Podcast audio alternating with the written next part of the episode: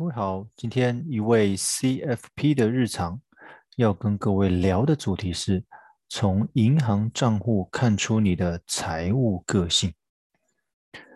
其实咨询的经验多了，我不知道各位知不知道，我常常在咨询的时候的开场白是什么？其实我很常问的一句话是：哇，你的银行账户也太多了点，是有什么特别的功能吗？为什么你有那么多的银行户头？其实每当看到咨询客户的资产负债表的时候，我都会先看这个跟现金有关的栏位。当然，毕竟现金嘛，本来就排序就在比较前面一点。那为什么会有那么多的银行户头呢？我归纳出三个可能原因。第一个，过去可能频繁更换工作，其实当初每一份工作的薪资账户可能都是属于不同的银行。一旦你换工作的频率比较高，名下的银行账户就会跟着变多，当然，你是不是是否需要跑那么一趟去把账户结清？我觉得这个都可以再行评估。但是你倒是可以把账户内的现金整并到同一个户头里面。听到这边，你可能会说，我只是户头多而已，其实我的户头里面都没什么钱。当然，这种人也是会有的。那借此呢，也一并整合你生活支出的一些扣款账户。例如你的信用卡费、你的水电瓦斯、你的管理费之类的，都可以透过同一个户头去支付。所以，第一个，频繁更换工作的话，你可能会有比较多的银行户头。第二个，银行的高利存款。其实这几年开始流行数位账户，你在线上填妥资料、身份相关文件、拍照上传之后，就完成了开户动作。完全不用临柜在那边耗时办理。当然，除了开户方便的这个诱因之外啊，其实我想更吸引人的应该就是所谓的高利定存、高利活存。只要你符合他们的设定的门槛，比如说一个数位账户内，你只要累积到五万块，就可以享有至少两趴的年利率。可是你要注意哦，一般这些高利优惠存款活动，它都有所谓的期限，一旦过了期限，就存款的利率会变得相对低很多，往往会让人想要跳槽。那通常都是半年、八个月，甚至一年左右，这个优惠利率就降下来了。那也有可能因为你常常被这样子的高利存款吸引，所以你手上有好几个数位账户。哦，因为刚刚讲了嘛，开数位账户的方便性比你临柜来的简单多了，所以你有可能户头很多的原因都是很多个数位账户。第三个，还有一类的人，他说他会有银行那么多户头，是因为他想要分别为不同的理财用途。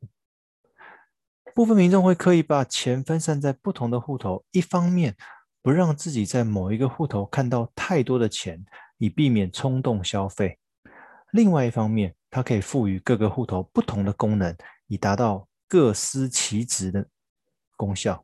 但是实际上，如果你每个户头的金额不多，倒也不用搞得那么复杂，因为现在很多银行都有转账次数的优惠，钱的管理基本上是越简单越好。否则，一旦你某一个户头内设定的扣款金额不足，那你整个资金的分工链可能就因为需要挖东墙补西墙而开始大乱。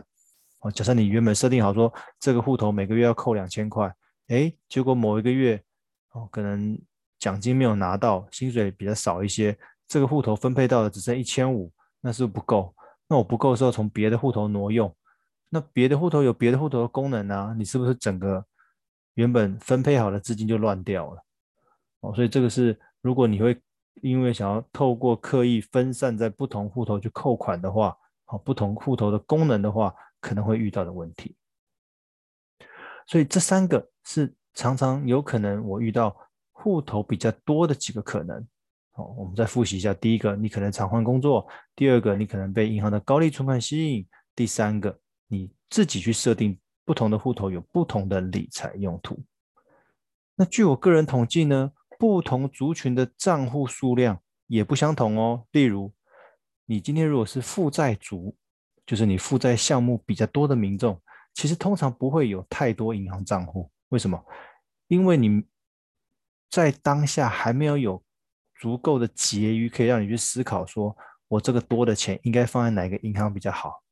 因为你的心里面的目标就是努力还债，哦，是你唯一的目标，哦，甚至于你要债务整合啊或什么之类的，哦，这才是重点，而而不是想要说，因为还没有多的钱嘛，所以没有办法去思考说存哪里会能够赚比较多的利息，哦。不过负债主要小心一点。如果你是频繁转贷，或者你有持续借贷的习惯的话，你的户头还是会增加。第二类小资族，哎，这个族群开始有一些些闲钱的，所以最容易被高利存款的数位账户吸引。问题是，并不是每一个月的账户余额都能超过符合高利的基本门槛。为什么？因为你资金常常被挪用嘛。假设某一个数位账户，如刚刚举的例子，你每个月这个数位账户里面都要有五万块，你才有办法享有年利率两趴的优惠。诶，可是你可能这个月五万，下个月因为挪用只剩三万，诶，那就不符合高利，就没有用两趴去年利率去计算那个利息了。哦，所以常常有一搭没一搭的，哦，会导致你这个高利的效果其实不是那么的好。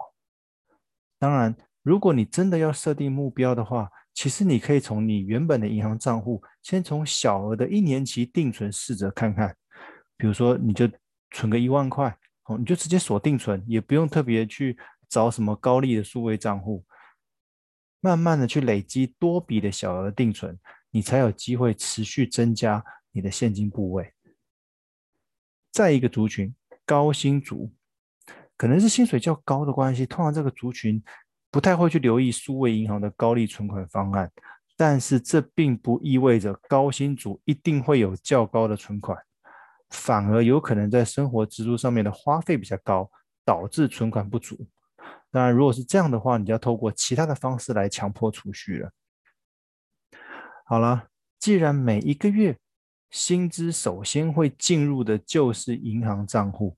之后再由该银行账户去执行生活啦、投资等相关财务上面的分配，那么你就不应该有太多常使用的银行账户，应该要集中一下、整并一下。因为如果你连理财的源头都一团乱的话，实在很难令人相信说你的财务状况有多好，你说对吧？最后，有空请整理一下你自己的银行户头吧，相信。这个是你改善财务状况的第一步。以上的分享，希望各位会喜欢，谢谢。